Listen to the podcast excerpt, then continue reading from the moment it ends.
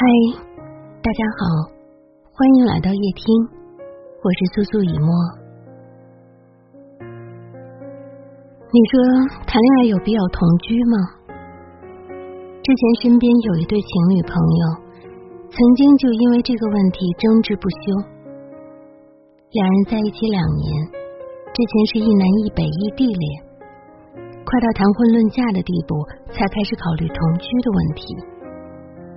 男方的主张是不需要同居，毕竟在一起两年了，彼此已经了解的比较透彻。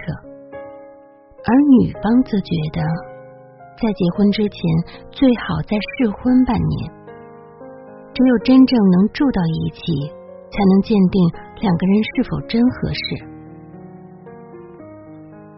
同居之前，男方胸有成竹的说。我们两个人的感情根本不需要同居试婚，有这时间还不如直接扯证呢。但在真正的同居生活里，双方都发现了不和谐的地方。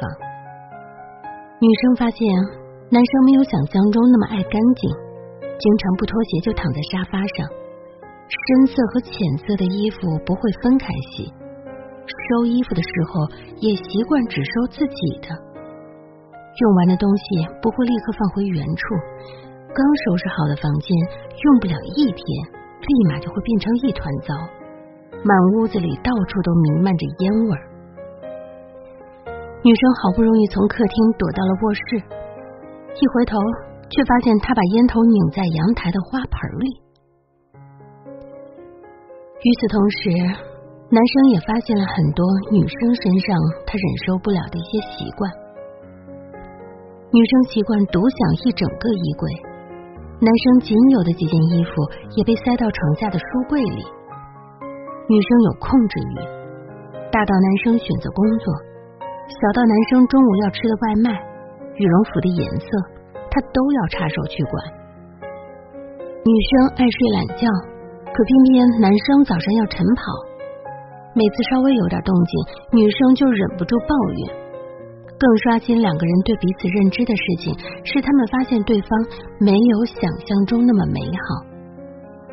原本出门约会花两三个小时捯饬自己的人，同居后变成了不刷牙不洗脸就躺在沙发上吃东西的人。同居了两个月，他们发现自己低估了对于另外一半真实样子的容忍度，相处的矛盾越来越多。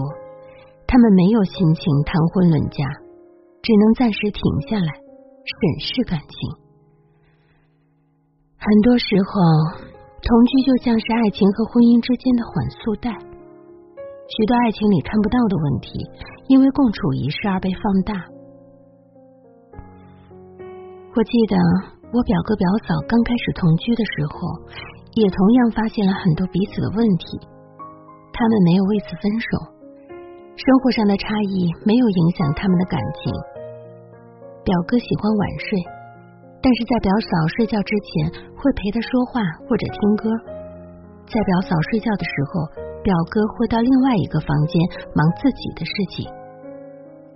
表嫂不喜欢烟味儿，他就会躲到楼道或者是直接出门抽。回来的时候还不会忘记给他买零食，还有奶茶。即便是在同居时期，他们也能够按照自己的习惯去生活，彼此的生活节奏没有被打乱，也都拥有着属于自己的私密空间。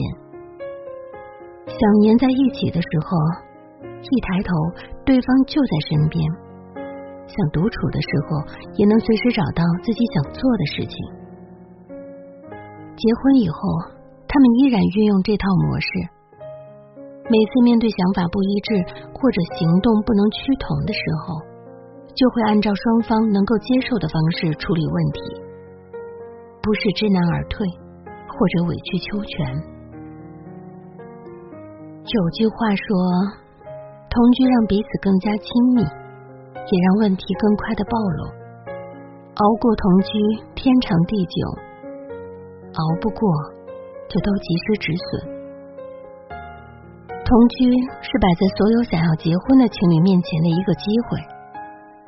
让你们在被一张结婚证套牢之前，检查彼此是否真的契合。所以，不要羞于启齿，或者急于结婚，白白浪费了试错的机会。